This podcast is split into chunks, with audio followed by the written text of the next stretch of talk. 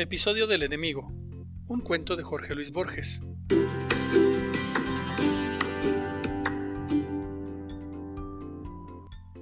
Tantos años huyendo y esperando, y ahora el enemigo estaba en mi casa.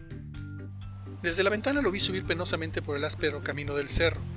Se ayudaba con un bastón, con un torpe bastón que en viejas manos no podía ser un arma sino un báculo.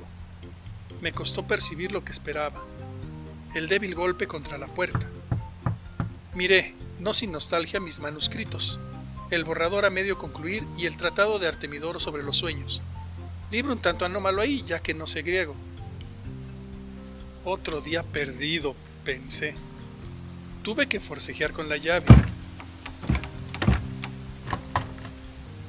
Temí que el hombre se desplomara, pero dio unos pasos inciertos y cayó en mi cama, rendido.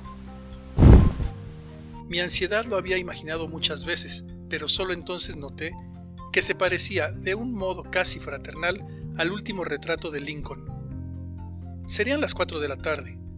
Me incliné sobre él para que me oyera. Uno cree que los años pasan para uno, le dije, pero pasan también para los demás. Aquí nos encontramos, al fin, y lo que antes ocurrió no tiene sentido. Mientras yo hablaba, se había desabrochado el sobre todo. La mano derecha estaba en el bolsillo del saco. Algo me señalaba y yo sentí que era un revólver. Me dijo entonces con voz firme.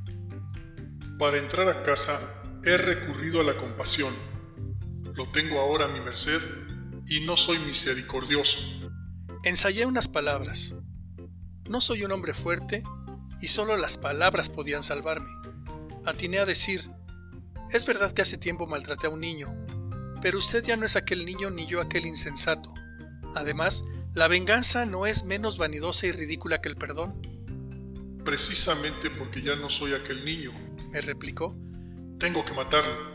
No se trata de una venganza, sino de un acto de justicia. Sus argumentos, Borges, son meras estratagemas de su terror para que no lo mate. Usted ya no puede hacer nada. Puedo hacer una cosa, le contesté. ¿Cuál? me preguntó. Despertarme. Y así lo hice.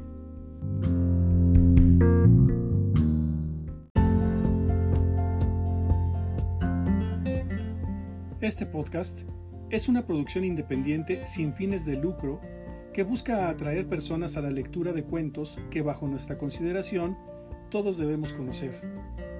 Voz Cesari Rico Galeano.